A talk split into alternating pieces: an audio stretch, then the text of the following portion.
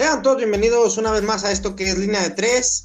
Eh, Víctor Duarte, quien les habla, y el primero en la línea, José Luis Ubillo, ¿cómo estás? ¿Qué huele, Víctor? ¿Cómo te encuentras? Pues ya, este, ya a unos días de culminar todo lo que es el, los juegos de equipos mexicanos. así es, así es. Ta queda uno sobreviviente, ¿no? Pues desgraciadamente o agraciadamente, no sé qué decir, pero sí quedan unos, unos. Chiquitos, chiquitos.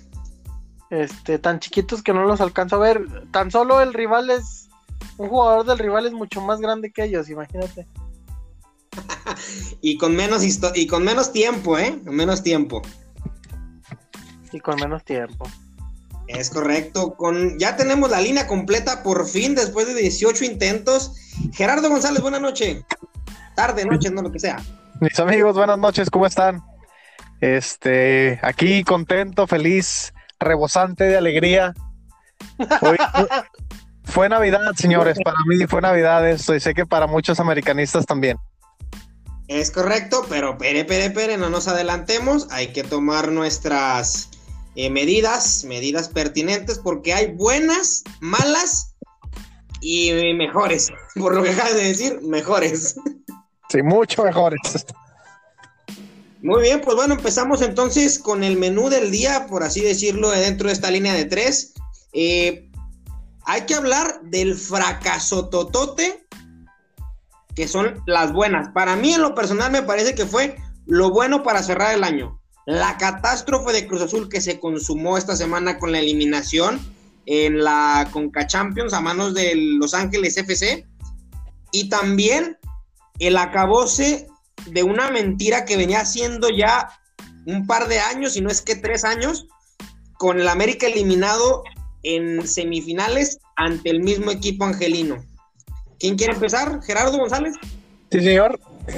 El Carlos Vela FC. Este, definitivamente.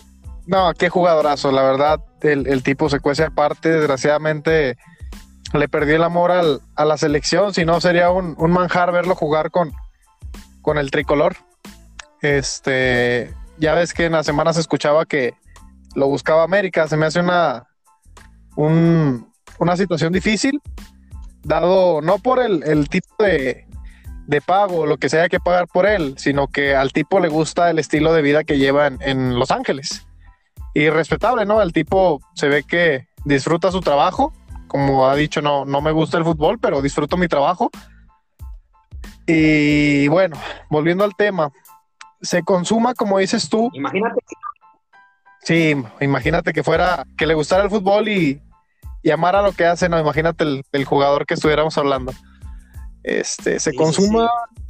Siento que se cierra un ciclo, hablo yo por la cuestión del, América, todo tiene su, su tiempo y creo que este fue el acabose perfecto a manos de un equipo este, que juega bien, que es un poquito estructurado en, en su manera de defender, tiene tipos altos que ganan por arriba, eh, dénsela al 10 y chingue a su madre lo que salga. Pero no, tienen un, tipo de, juego. Al tipo que echan al número 20, no recuerdo su nombre, también juega muy bien al fútbol.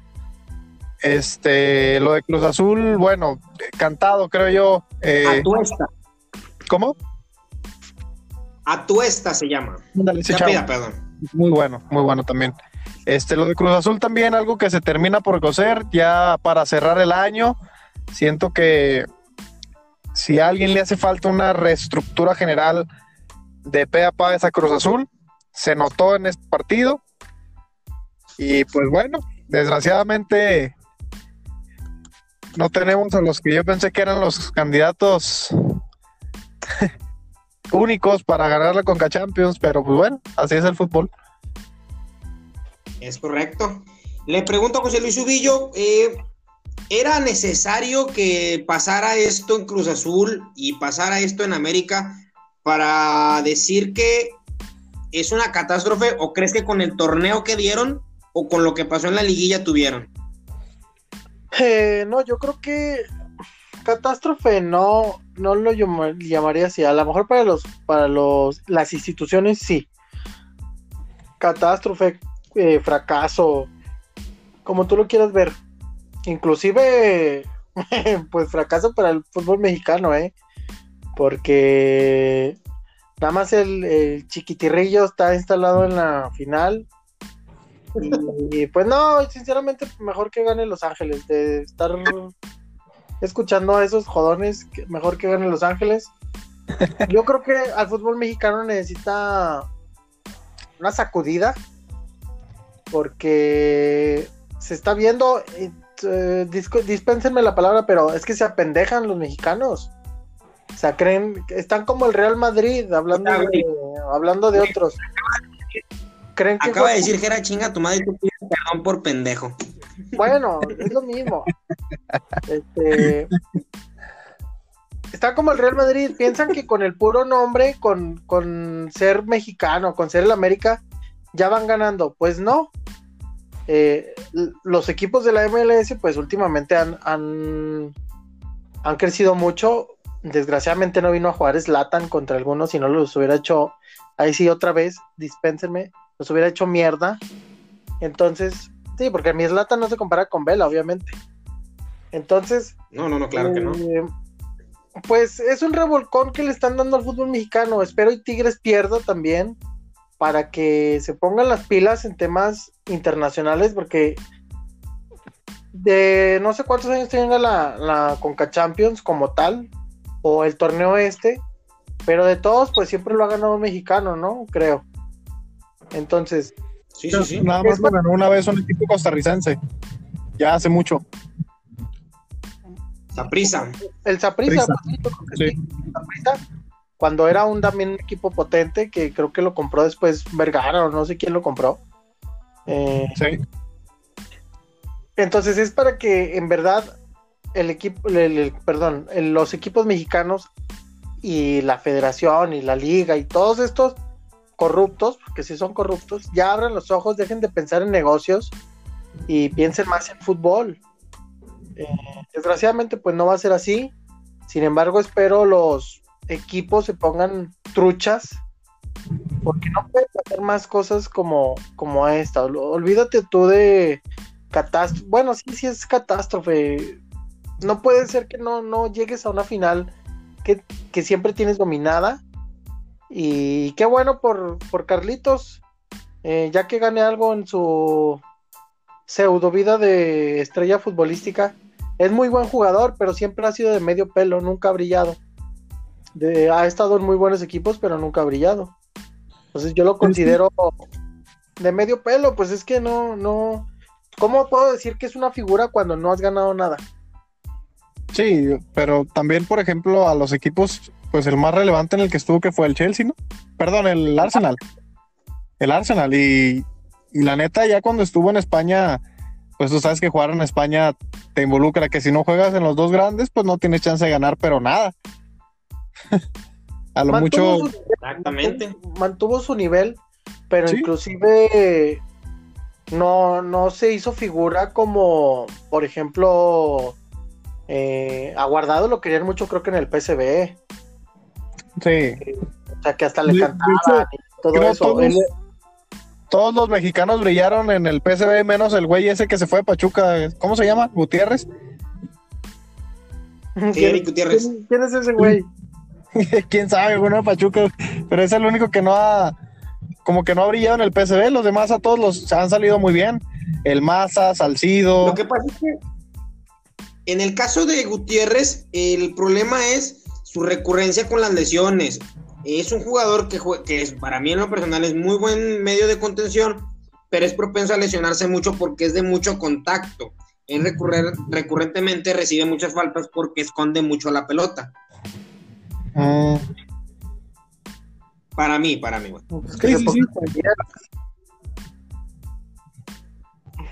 Imagínate cuánto Imagínate cuánto no le pegan a Messi o a Cristiano en los tobillos. No, pero estamos hablando de, de jugadores que tienen historial de lesiones. O sea, Messi y Cristiano no tienen, no son propensos a lesionarse de manera consecutiva. Jugadores como Eric Gutiérrez sí. Pues, que se dedique a las canicas.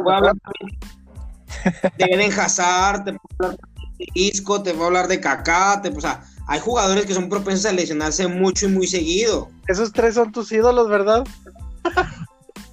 Volantes del Madrid. Sí, güey, sí. Y Gareth Bale también, güey, una vez súmalo. Mm, también otro. Bueno, ¿Qué chingados estamos diciendo? Muy bien, entonces. No me acuerdo. Yo creo que hay equipos, hay jugadores que, son hechos. Tiene estas cosas que de repente empieza a hablar de Saturno y termina en Neptuno. Sí, ya sé, ya sé. Bueno, regresando a, Vela, yo creo que hay, hay jugadores. hay jugadores que se hacen para, pues para equipos chicos y Vela es uno de esos. Sí. Fíjate que eso pues, yo siento que lo okay, okay. Dale, dale, piojo. Bueno, nada más quería tomarlo de la referencia de Vela. Creo yo que Vela no es como para eh, equipos de medio pelo porque nunca se le ha calado en uno de gran tipo. No me digan que Arsenal siempre ha sido el gran equipo en Inglaterra cuando no es cierto y todos lo sabemos. Viene de la cantera de Guadalajara, pero nunca debutó en Primera División en México. A mí me gustaría ver a Carlos Vela un día jugar en, en la Liga MX para que de verdad pueda, pueda decir, este, este es mi nivel. Bueno, imagino que va a decir, este era mi nivel, porque yo no creo que llegue a jugar aquí tres años. O sea, es imposible que veamos a Carlos Vela en su máximo nivel tres años en México. Pero yo sí creo que a Carlos Vela le faltó esa oportunidad en un equipo grande, que fue lo que sucedió cuando llegó la oferta de Barcelona, tenían que pagarle a la mm. ¿Era? Sí, yo iba a comentar un poco lo que, reafirmar lo que comentaba Ovillo, de que estaría bien que ganara Los Ángeles. Obviamente, a mí me gustaría que ganara Tigres. Siento que se le haría justicia a un equipo que ha invertido bastante eh, en el fútbol mexicano y ha ganado mucho en cuanto a ligas. Ya, cabrón, ya gana algo internacionalmente. O sea, no estaría mal. O sea, por eso me gustaría que ganara Tigres pero sí sería un sacudidón para toda la federación que te ganara un equipo de la MLS. O sea, sí sería como que un, hey, güey, ponte las pilas porque la neta están pero valiendo madre. La liga mexicana, este último torneo tuvo un nivel horrible, de los peores que yo he visto. Y vaya que me he chutado malos torneos en México, pero este sí de plano estuvo, híjole, de la chingada, por, por, por no decir más. Este, siento que sí cae la Liga Mexicana en una zona de confort en la que nos puede llevar a una situación muy lamentable en, cuanto a nivel de clubes. Siento que el hecho de quitar el descenso te mantiene en un nivel así como que ah, pues no hay, no hay como que un castigo a los peores equipos. Este, pues nos mantenemos ahí únicamente compitiendo, que compitan los de siempre, nosotros pues aquí nos estamos y ahí nos la llevamos. Es una situación lamentable. Sí siento que sería un golpe muy fuerte para el fútbol mexicano a nivel clubes, que lo ganara un, equipo de la MLS, porque realmente el fútbol mexicano ha estado careciendo de nivel eh, a nivel clubes en, su torneo local. Y se nota, ¿no? Creo que el, equipo de Los Ángeles eliminó a tres de los equipos favoritos por años en México, León, eh, Cruz Azul y América. Ahora va con. Y los más regulares, ¿eh? Los más regulares, sí, exactamente. Este sí es como que un, golpe de, autoridad, un golpe sobre la mesa que ponen los la MLS, sobre todo el equipo de Los Ángeles, que no crees que anda muy bien, ¿eh? Según sé, creo que va como en el séptimo de su conferencia, un pedo así. O sea, no van muy bien. y aún así. Lo dije yo, amigo, Sí, vienen y le ponen una chinga a los equipos mexicanos con poco, porque hay que decirlo, o sea, no es como que te avasallen, no es como que te pasen por encima, pero, híjole, te hace gol y ya como chingos le haces tú la, el, cómo reaccionas. O sea, América se vio chato, América se vio muy pero, Pero qué errores, ¿eh? Qué errores también. Sí, sí, sí, pero, o sea, volvemos a lo mismo. Por ejemplo, era lo que yo les comentaba hace unos cuatro, cuatro programas. Como un, un, una liga que tiene unos defensas pues realmente paupérrimos como la MLS, no eres capaz de generarle una pinche jugada clara de gol. O sea, ¿qué pasa en América? O sea, ya, ya no es nada más a nivel local que, que dijeras tú, no, pues ya conocen al piojo. Se mostró en estos dos partidos. Se mostró en estos dos partidos el nivel horrible que venía manejando Miguel Herrera con el América. Era, era. Es que no nada más es América. el mismo caso te lo puedo poner con Cruz Azul. No mames, son tan malos tus defensas que solamente pudiste conseguir un puto penal. Eso fue lo único que conseguiste en el partido. No le pudiste hacer un gol a nadie de la defensa de, Los Ángeles. O sea, pues, volvemos a lo mismo. Y lo dijo ahorita Villo. El nivel que está manejando la Liga MX, e, si un equipo gringo lo gana, volvemos a lo mismo y vamos a, cerrar el debate, aunque mucha gente no nos guste, incluyéndome a mí, decir que la MLS nos está rebasando. Nos está llegando de más. Sí, tienen a jugadores estrella viejos, a güeyes que nadie conoce y los contratan, pero ya viste en qué nivel andan. También tengo que corregirte, cuando le gana Los Ángeles a León, andaba en su mejor nivel. Ahorita no lo anda y mira cómo le fue a Cruz Azul y a la América. Exactamente. Mira, por ejemplo, lo que yo no tengo muy claro es a qué le tiran los directivos de la federación. O sea, ya, ya basta de estar siempre en, la misma cantaleta de ya nos van a alcanzar y ya nos van a superar y la chingada son ligas muy diferentes, con sistemas de competencia muy diferentes. A nivel clubes sigo pensando que México lleva la delantera, pero hay excepciones. Véase Los Ángeles, véase algún otro equipo, el de hace dos años que perdió con Chivas, creo que era el, no sé, un equipo de, la MLS de que traía Yovinco. ¿Quién era? ¿Toronto? Nueva York, Toronto ¿no? Bueno, total. Y Toronto, Toronto y luego también el Atlanta.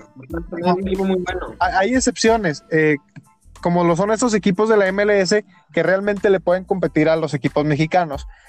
Pero si ya caemos en, en este en este torneo que se lo lleve uno de la MLS, híjole, siento que sí sería como que un, a ver, cabrón, ¿qué estamos haciendo mal o qué necesitamos hacer para, para buscar una competencia más fuerte? Realmente, híjole, porque hasta, hasta donde yo recuerdo, nunca ha ido un equipo de la MLS a representar a CONCACAF al Mundialito. Hasta donde yo recuerdo. Lo más cercano que yo recuerdo, así que digas tu puta, estuvo a nada. Fue aquella final de, creo que fue el LA Galaxy contra Pachuca en penales. Creo que fue lo más cercano. Sí, sí, sí, que Calero le tapa el penal a Donovan. Sí, fue lo más cercano que estuvo, siento yo, un equipo de la MLS de llegar a un mundial de clubes, eliminando al mexicano en la final. Esta, yo siento que está más pareja. ahí te va. Pero, ahí te va.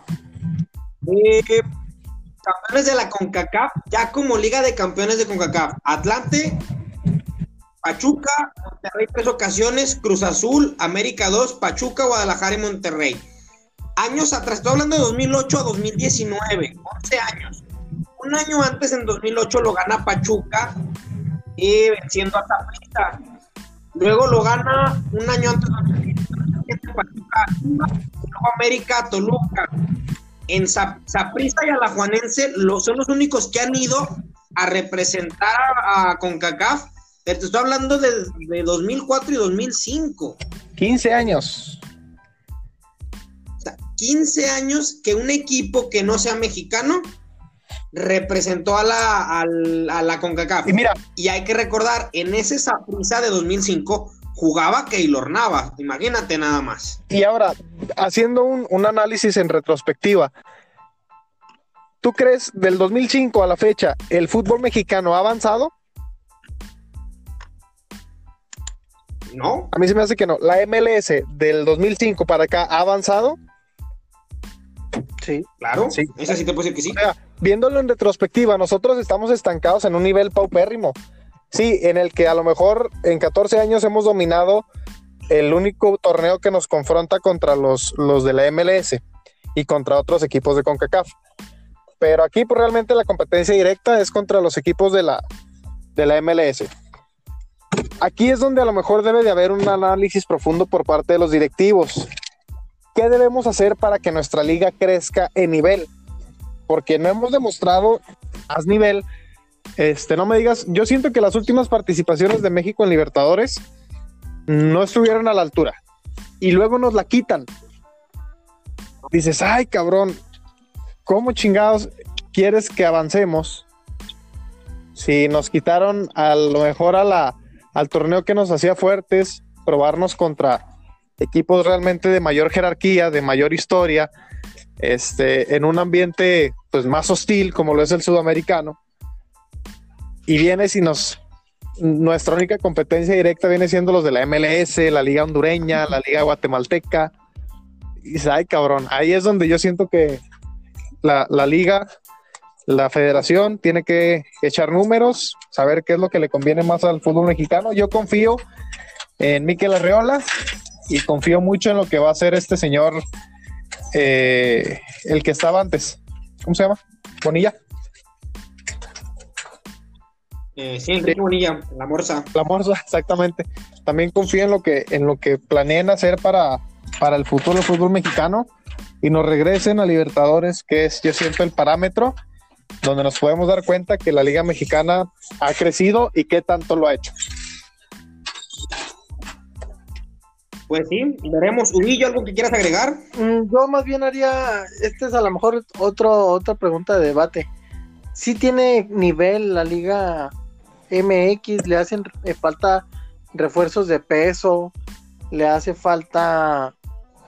Eh, yo creo que viene mucho cascajo de Sudamérica, mucho, mucho argentino que no aporta, mucho uruguayo que también no, nada más viene a ser bulto y, no a aportar como verdaderos refuerzos, porque pues, se supone que son, son refuerzos. Ahora la MLS está invirtiendo en, como dice Piojo, son jugadores a lo mejor viejos o que ya tuvieron su mejor momento, pero en Europa. Y vienen a la MLS a quizás a ganar dólares, pero pues eh, ya quisieran muchos equipos como Tigres o como Monterrey, que son los de los de más varo, tener un Zlatan Ibrahimovic jugando un año con ellos. Es que volvemos a lo mismo. Aquí, por ejemplo, los refuerzos que han llegado estrellas a medio gas brillan. No me digas que Pierre Guignac se ha esforzado muchísimo para hacer lo que es ahorita en Tigres. No, el tío pero a ver, a ver, a ver, Jera, Jera, Jera, Jera, no, no nos equivoquemos. Dime cuántos jugadores del nivel de Guiñac han venido a la Liga MX desde que llegó ¿Por qué Menés no brilló en América? Menés, te lo digo así, no brilló en América por el piojo. Y te lo voy a hacer honesto. O sea, realmente. Pues sí, o sea, pues sí pero, pero hablemos de lo mismo. El que es no, perico no, pero no, no verde. compares. O sea, pues sí, sí, güey, pero si no juega. Si no, exactamente, güey. Si, y si, he sabido, Piojo, que tu homónimo, el Piojo Herrera, es amante del, de los reflectores, es amante de él ser el centro de atención. Ah, eso, eso que quieras que no, tú sabes que a un refuerzo que viene del extranjero, este, pues lo puede, puede opacar a, los reflectores al piojito. ¿Y qué hago? Lo siento. Digo, no es justificar a Menés. Yo te lo dije, el tipo cuando estaba jugando se mostró se mostraba, se mostraba su calidad. Y de repente así, lesión tras lesión, tras lesión, tras lesión, va, qué raro, se fue de aquí y no se ha lesionado una sola vez. Digo, realmente son muchos factores, Piojo. Pero, por ejemplo, vuelves a lo mismo. Yo, yo recuerdo de los de gran cartel que llegan al fútbol mexicano y triunfan a medio gas y han estado en mi equipo. Iván Zamorano, ya venían las últimas. Pues sí. Y con, medio gas salió campeón, haciendo muchos goles. El Piojo López. También. No, ese, ese venía. Pues yo creo que ha sido el mejor que ha llegado. Sí, o sea, y venía, y no, y créeme que no lo hizo como lo hacía en Europa. También el tipo jugó aquí a medio gas, ya con sus 32 años. O sea, quieras que no, yo siento que también la, la, cuestión de la inflación de los precios le pegó mucho al fútbol mexicano. O sea, ya está muy cabrón que traigas a un jugador estrella en sus últimas. Ronaldinho Ronaldinho vino, hizo aquí lo que quiso, llegó a la final con Querétaro. Ojo, no en su mejor nivel, a medio gas, volvemos a lo mismo. A la Liga MX le hace falta refuerzos como los de la MLS, sin duda, sin duda. Vamos a ver qué tal lo hace Valencia ahora con Querétaro.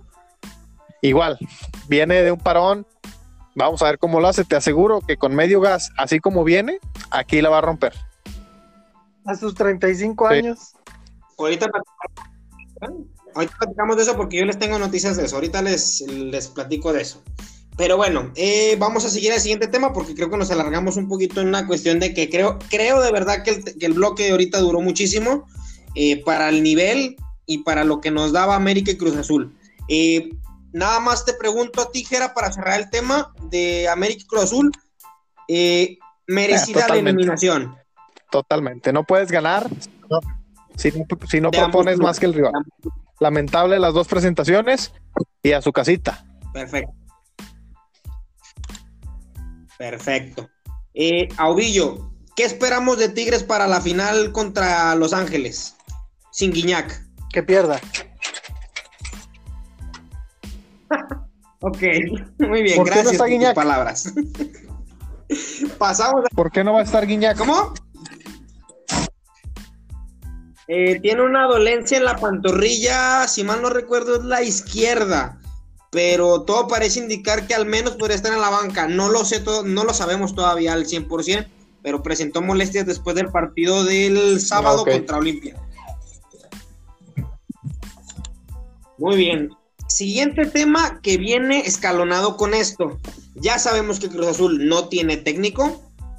Ahorita hablaremos de eso, pero cuestión de tiempo era para que se le adelantara la Navidad a lo aficionado americanista. Miguel Herrera queda fuera de las Águilas del América luego de la catástrofe que pasó contra Los Ángeles y de la paupérrima actuación que se aventaron en las bancas. Oye, sí, también. Le pregunto a José Yo te pregunto, José Luis Ubillo. No sé si ya viste las imágenes. Me imagino que sí, porque circularon por todos lados. Primero te pregunto la actuación de Memo Ochoa. ¿Sí lo podemos nominar al Oscar? Mm, también no sé por qué siempre quieren hacer eso, o sea, bueno, a lo mejor también pues ganó la expulsión de este cuate, entonces yo creo que cumplió su cometido. No sé, eso sí es una actitud totalmente antideportiva y qué vergüenza, ¿no? O sea, en general, qué vergüenza. Sí, definitivamente es una total vergüenza lo que sucedió en el en la jugada fortuita esta de, de, de, Memo Ochoa. Lamentable lo que la hace el portero, es un portero de gran nivel, no necesita hacer este tipo de escenitas. Eh, pero le pregunto ahora a, a, a Jera. Jera, ¿crees tú que era expulsión a tu esta? No, no era. Pero siento que también se crucifica mucho a Memo por algo que vemos a Nahuel Guzmán hacer semana tras semana. O sea, el tipo es la primera vez que se lo veo en toda su carrera y lo están crucificando por esa nimiedad. Me parece que pues es canchero el vato. Tuvo que. Mira, no, no fue canchero cuando debió de serlo. Y ahora lo quiso hacer, bueno, ni modo. O sea, a mí se me hace que es. Sí, es lamentable. O sea, nunca se puede aplaudir una actitud de esa manera pero lo vemos semana a semana aquí en México. O sea, no me parece descabellado que algo debió aprender ahí de, las mañas de los sudacas. Pero, pues bueno, para, para nada sirvió. Al fin y al cabo, ni así pudo el América. Muy bien, eh, leo rápidamente el comunicado. El día de hoy el Club América decidió dar por terminar la relación laboral con el señor Miguel Herrera, dado que este ya no se ajusta al plan deportivo y administrativo que, por mediano plazo, se ha fijado el club. Agradecemos al hasta hoy director técnico su entrega y dedicación. Sin embargo, los resultados que se han obtenido en lo deportivo y actitudes dentro de la cancha no cumplen con la grandeza de la institución ni son los que se esperaba, los que esperaba, perdón, a la directiva del club, y mucho menos la afición. Le deseamos al señor Herrera la mejor de las suertes. Ya después hacen un desglose de, lo que van a realizar y, y lo que sigue para estos señores. Al ver los comentarios en Twitter, la gente se puede dar cuenta de lo alegre que está la nación americanista. Eh, te pregunto a ti, Jera, quiero empezar contigo, la acción que sucede en las bancas. ¿Es reprochable lo, la actitud de Miguel Herrera o crees que sí hubo una razón para que reaccionara de esa manera? Mm, mira, eh, desgraciadamente Miguel Herrera siempre ha sido víctima de su temperamento tan, tan explosivo. Eh, no fue al Mundial, creo, del 94 por la patada aquella famosa. Lo corren del tri por la cuestión con Martinoli ahora sale a, relucir que hartó a la directiva y lo mandaron a la chingada por su actitud. El tipo necesita atenderse, o sea, es un técnico, un director técnico eh, de un equipo profesional de fútbol. O sea, sí puede haber calentura, sí puedes. Fíjate que yo creo el, el máximo problema de Miguel Herrera es que nunca ha tenido autocrítica. Y al momento en que algo le dicen, el tipo explota. O sea, es, lamentable y es vergonzoso la actitud que tomó el, fin de semana con el que era el ahí el head coach de, el auxiliar sí de este tipo de, de Los Ángeles. Desgraciadamente o afortunadamente para muchos de nosotros desgraciadamente para Miguel pues le costó la chamba una vez más su temperamento. Aunado a que pues el América tiene ya dos años jugando mierda. O sea, jugando mal, jugando sin chiste. Yo, yo lo dije aquí. Si Miguel Herrera no se topa Cruz Azul en aquellas finales, no las gana. No las gana. Créeme que esos títulos los ganó la playera antes que Miguel Herrera. Te soy honesto. Cuando se topó equipos fuertes en una final, lo hicieron mierda en el Estadio Azteca.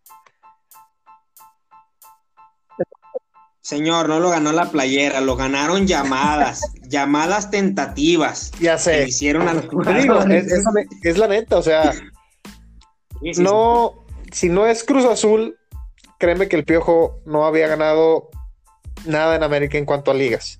Porque sí, podrás decirme, ganó el campeón de campeones y una copa, sí, güey, la copa se la ganó muy a huevo a Juárez. Muy a huevo. Y con un gol que lo metió al aire, ¿te acuerdas de que el campeón de campeones en penales, que lo ganó Marchesín, no lo ganó Herrera, lo ganó Marchesín. Y ahí se vio, conforme fueron desarmando al América, ya no supieron cómo componer el camino. Aunado, ah, volvemos a lo mismo, las actitudes de Miguel Herrera, es que no nada más fue este partido, ya traía como que un historial de salirse del guacal y querer pelearse y la chingada ya tenía que, cortar por lo sano. Creo que es una decisión correcta. Todo tiene un ciclo, aún así sea el mejor técnico en la historia de la América.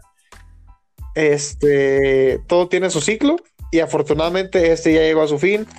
Ya lo que venga para el América tiene que ser cosas pues nuevas, mejores, exactamente, que se acoplen un poco más. Y bueno, ojalá y, al, Piojo no se le cierre la puerta en el América este, para siempre, ¿no? El tipo pues tiene personalidad, pero ojalá vuelva a ser aquel Piojo del que la afición pedía el regreso. Aquel piojo ofensivo, aquel piojo que sabía que jugaba, aquel piojo que no le importaba hacer comerciales, salir en programas de las 3 de la tarde, que, es realmente lamentable el, que, que otro pinche director técnico se presta para esas chingaderas. o sea, no, a mí no me cabe en la cabeza todo ese rollo. Pero bueno, ya él sabrá. Qué bueno, qué bueno que se fue. Exactamente. ok, te pregunto a ti, Ubillo. La versión de Miguel Herrera en Tijuana, no sé si la recuerdas, luego de lo suscitado con, Cristian Martinoli, el, el técnico tuvo intervención de parte de un un especialista, o sea, un, psicólogo, para que volviera a dirigir en las canchas de la Liga MX. Y le pasó en Tijuana, y en Tijuana estaba teniendo un progreso. ¿Qué crees tú que haya sucedido con Miguel Herrera de un tiempo para acá? No, yo creo que se lo fue comiendo, ya lo dijo ahorita Jera, que le gustan los reflectores. Yo creo que se, le perdió el piso al tipo. Eh, de repente sí me agradaba cómo jugaba porque era muy ofensivo. Sin embargo, había partidos donde no había una estrategia como tal. Yo creo que cuando llegó a la selección llegó por más mero mérito motivador y se vio que, que no es una estratega, se vio, se ve que no sabe hacer cambios. Hay juegos muy puntuales donde los cambios mataron los juegos. Eh, hay juegos muy puntuales no uno muy lejano, la liguilla contra Chivas. Chivas le dio un, un repasón al América.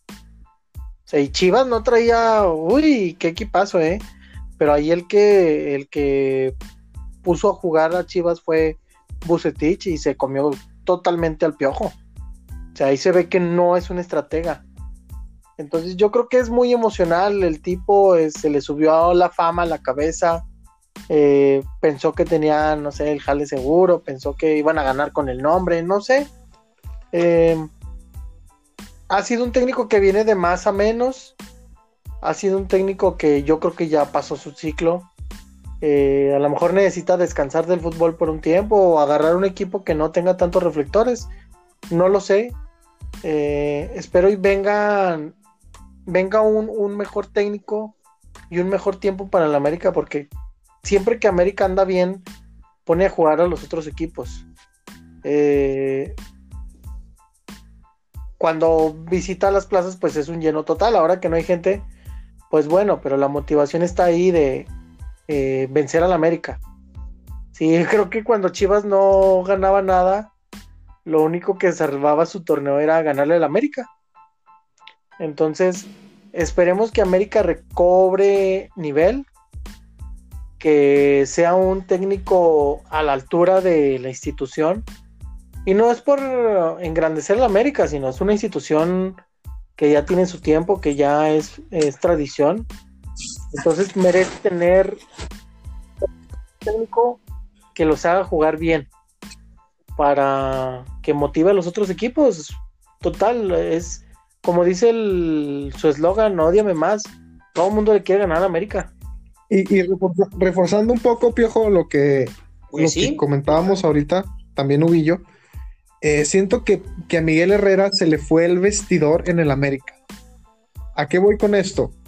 El tipo, antes del partido contra el, contra el LAFC de Carlos Vela, eh, exhibió a Ibarwen y exhibió a Roger, si mal no recuerdas. Comentó que estaban viendo cómo acomodar a los jugadores que ya no querían estar aquí, que, no mostraba nada en la cancha y la chingada. Y el tipo los metió en el juego contra Los Ángeles, a los dos. O sea, realmente, y, y, no es la primera vez, exhibió a Richard Sánchez en su momento, exhibió a Viñas, exhibió a Cáceres, exhibió a estos tipos que sí, lo merecen, pero entonces los metes a jugar, güey, o sea, partes el vestidor y luego ándale, chingale.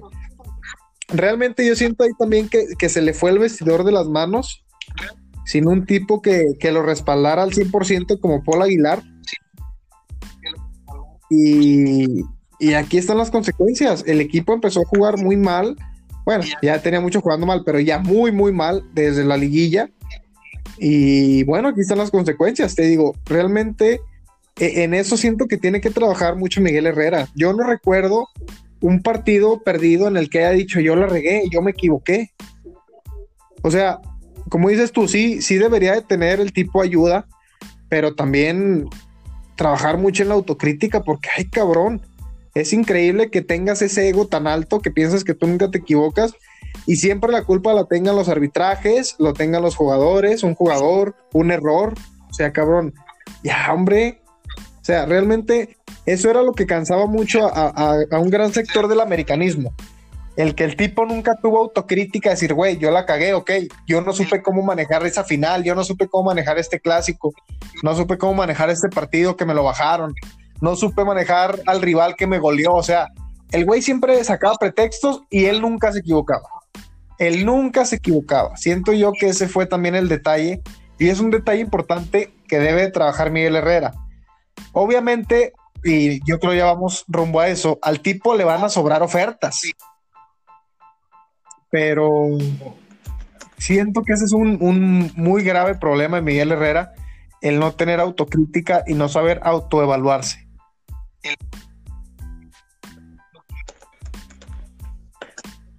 Pues eso sí, tienes razón en cuanto a que, el técnico mexicano eh, ya, no, ya no daba más para dirigir al América. Y con esto, para, cerrar el tema de Miguel Herrera, que también ha sido vasto, eh, les quiero preguntar eh, a Ubillo, ¿para qué está Miguel Herrera? Vamos a poner un ejemplo, o sea, para un equipo de mediana tabla, para otro equipo de, de gran, gran torneo, para un equipo mediano bajo. ¿Para qué, ¿Para qué está Miguel Herrera en este momento? Yo creo que para un equipo de, de media tabla. O sea, igual y.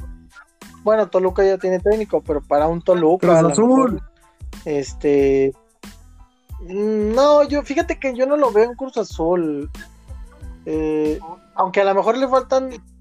Le falta un tipo así, a lo mejor. ¿eh? Ya lo tuvo con entonces no. Pues dale, dale. Este, no, yo, yo lo veo en un equipo un poquito más, más de medio para abajo, no sé, un, un Mazatlán. Por no, sí lo mandaste muy abajo, güey. no, o sea, e, el tipo, volvemos a lo mismo, no es mal técnico, güey. El tipo siempre trajo ideas buenas, este, de un tiempo para acá. O sea, supimos que descendió con Veracruz, creo descendió también con, ay, güey, con Tecos.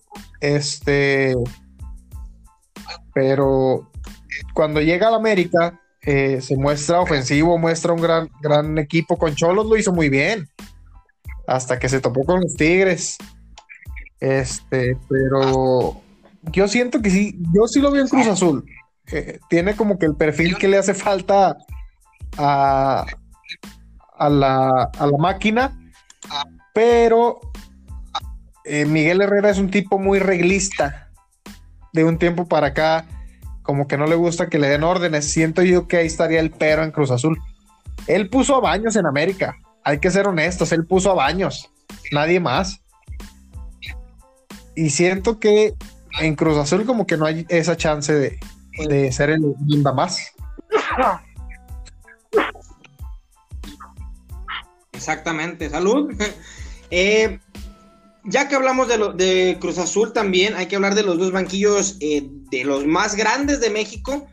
Dos no tienen técnico y ya empiezan a sonar nombres. En ambos casos suenan muchas similitudes. Para América suenan técnicos como Matías Almeida, Antonio Mohamed, Robert Dante Siboldi, Diego Alonso y por último Juan Carlos Osorio. De estos cinco, ya se dijo que Juan Carlos Osorio no viene a América debido a que el, técnico colombiano quiere seguir trabajando. No sé si lo había platicado en otro, en otro programa. El técnico colombiano no planea salir del todo aún de Colombia eh, y planea dirigir a distancia, algo que no le gusta a ningún equipo mexicano. Y bueno, hay, cada cosa, ahí de repente ves cada cosa. Pero bueno, el asunto también es que había un nombre que ahorita mismo se acaba de borrar de cualquier opción para dirigir a Cruz Azul o al América. Era Nacho Ambriz. Ignacio Ambriz está, imagino que a días de cerrar su renovación con León. Se va a quedar un año más con el cuadro campeón del fútbol mexicano, por lo que ya no sería una opción en Cruz Azul ni en América. La similitud de nombres va con varios, como les digo, Robert Dante Siboldi suena para dirigir al América, Matías Almeida, que también suena para dirigir a Cruz Azul, suena en América, Antonio Mohamed suena en ambos banquillos, y el caso de Diego Alonso en América. Y para Cruz Azul suena Poncho Sosa. La opción A de Cruz Azul se llama Matías Almeida. La opción B, si no llega Matías, sería Poncho Sosa. La opción A de América se llama Matías Almeida y la opción B y la opción B Antonio Mohamed. Almeida, híjole, a mí nada más me gustaría que llegara para para ver llorar a los hermanos, porque pues, realmente pues, es buen motivador el güey, es buen motivador. Pero buen técnico, híjole, siento que no. Siento que va más por el tema de la motivación, el tipo lo hace bien, hay que reconocerlo. Pero a nivel estratégico no, no lo veo yo tan, tan, tan súper capaz como para un proyecto en, América. Aunque pues si lo hizo en Guadalajara con puro mexicano, acá puede que, que le vaya bien. Este, no lo vería yo con malos ojos, ¿eh?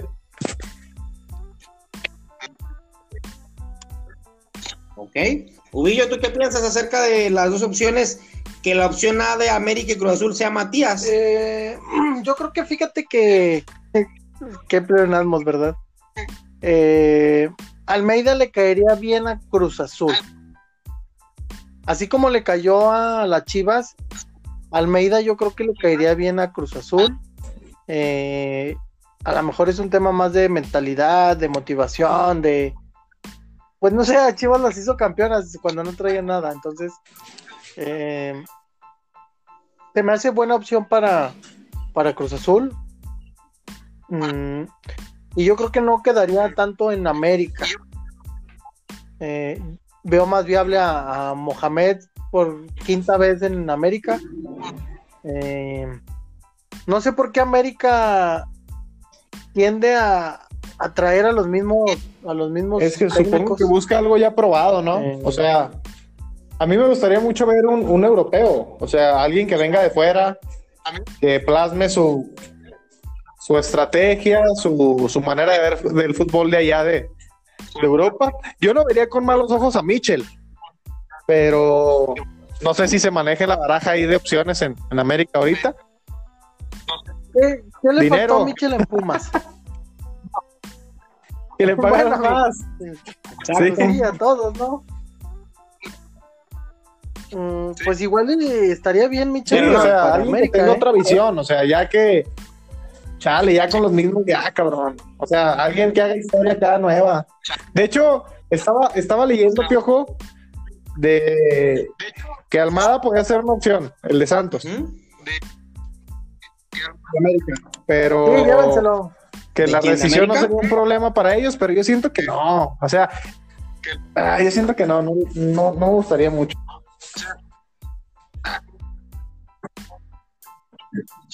Pues habrá que ver eh, qué se cumple.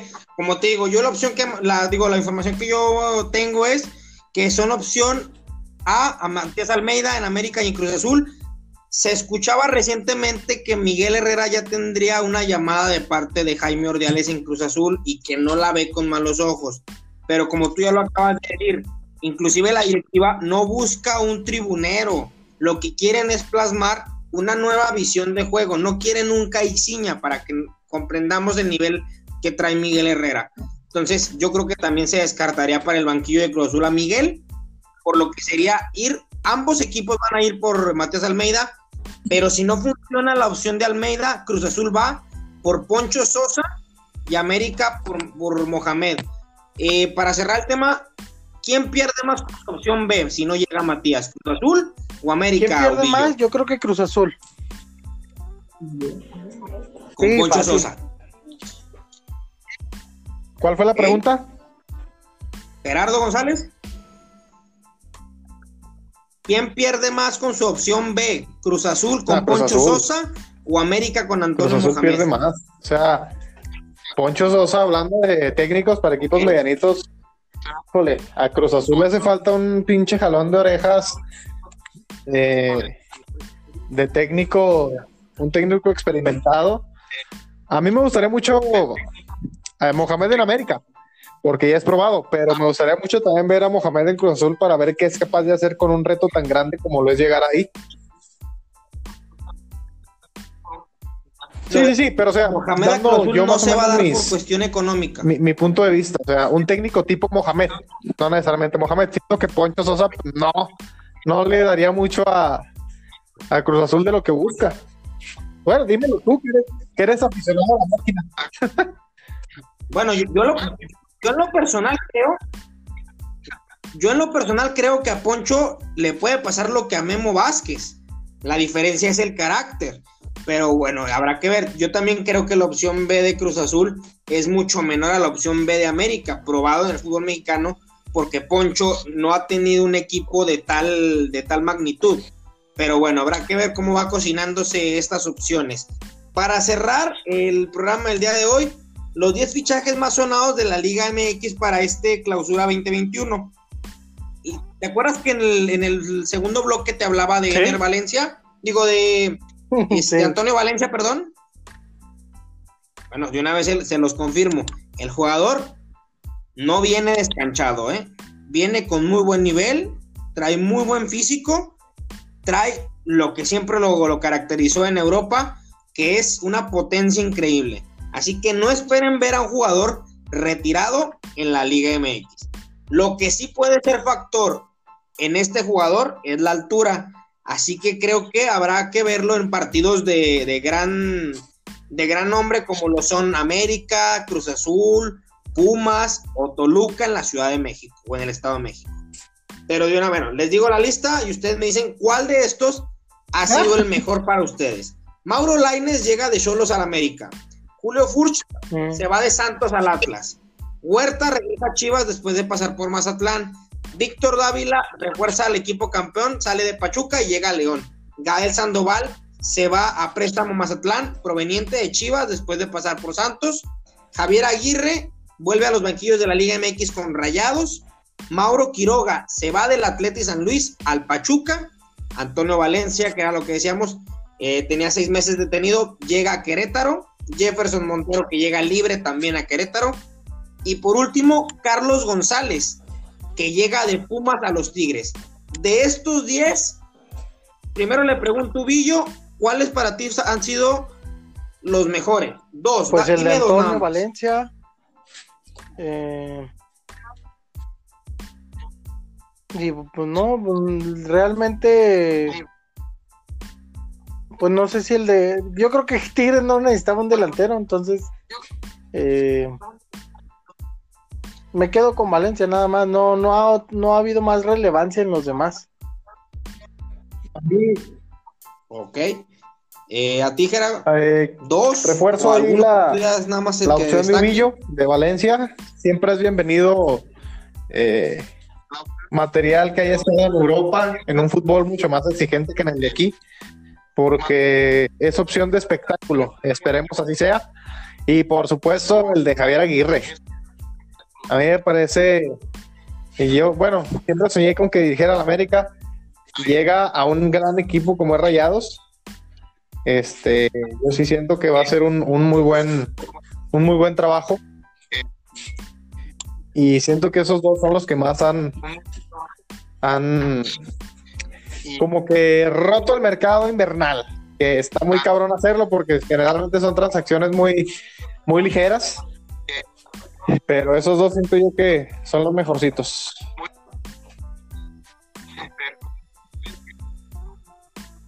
Muy bien. Yo me quedo con el asunto de Antonio Valencia también, concuerdo con ustedes. Es un jugador que mucha gente pensaría que viene a retirarse y no es así. Eh, pero también yo destacaría, más que lo de Javier Aguirre, yo destacaría lo de Julio Furch, un jugador que ya es probado en la Liga MX y que a mí en lo personal me sorprendió que Santos, bueno, sorprender del todo no, pero sí que Santos se desprendiera sin haber tenido un 9 a la mano ya para fichar. Y sale Julio, va al Atlas y se queda como único 9 y Octavio Rivero. Entonces a mí se me hace una sorpresa mucho mayor que la de Javier Aguirre, porque a Javier Aguirre lo, promovieron en México para los banquillos de América, de Cruz Azul, en su tiempo de Chivas, de Rayados, lo estuvieron volanteando en México. Entonces, tarde o temprano iba a volver a México. Tarde o temprano. Pero sí sorprende que llegue a un equipo como Rayados. Pero creo yo que me quedo más con el asunto de Julio Furch. Algo bueno, también para, tocando un poquito lo que dices de Furch. Eh, desgraciadamente llega un equipo, pues bueno, llega Atlas. Eh, a mí me hubiera gustado ver a Furch en un cuadro un poquito más este protagónico con equipos como Cruz Azul, como Pumas, que ahora se queda sin, sin cocolizo. Eh, pero bueno, este nada, mandar un fuerte abrazo a la comunidad americanista. Se vienen tiempos mejores. Esperemos. Le, le, mando también un fuerte abrazo a toda la comunidad santista que la va a estar pasando difícil con todo este mal manejo, a mi gusto, a mi parecer, que, ha hecho Orlegui. Este, porque aunque digan que no, sí están dándole más importancia al Atlas. Este, siendo que esta es una región muy futbolera, es un Santos es una institución probada en el fútbol mexicano, ganadora. Y a mí no me parece justo lo que le están haciendo a la afición, que es una afición muy noble, por no decir este ingenua. Este, se dejan llevar muy fácil por, por las cosas que les dice ahí su presidente querido. Desgraciadamente no merece lo que está pasando. Y bueno, ojalá no, no estén ahí en el limbo tanto tiempo.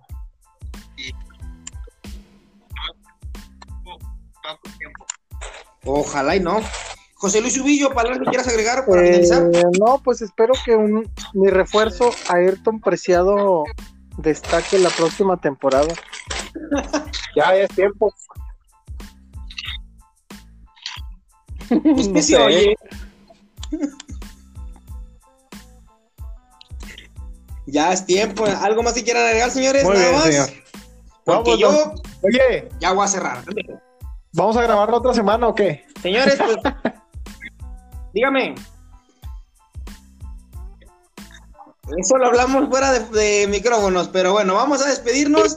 Queremos mandarles a nombre de Línea de Tres que la pasen muy bien en estas eh, felices fiestas. El día 24 y 25 les enviamos todas las bendiciones del mundo. Sabemos que son tiempos difíciles los que enfrentamos actualmente en el mundo. Mandarles un abrazo donde quiera que estén, en Colombia, en Estados Unidos, en Singapur, en Corea, donde quiera que nos estén escuchando, en Torreón, en la Ciudad de México, en donde sea. Les enviamos un caluroso abrazo de parte de este pequeño equipo de línea de tres. Y a nombre de mis compañeros José Luis Ubillo, Gerardo González, Víctor Duarte, quien les habla, les habla, perdón. eh, no queda más que eso.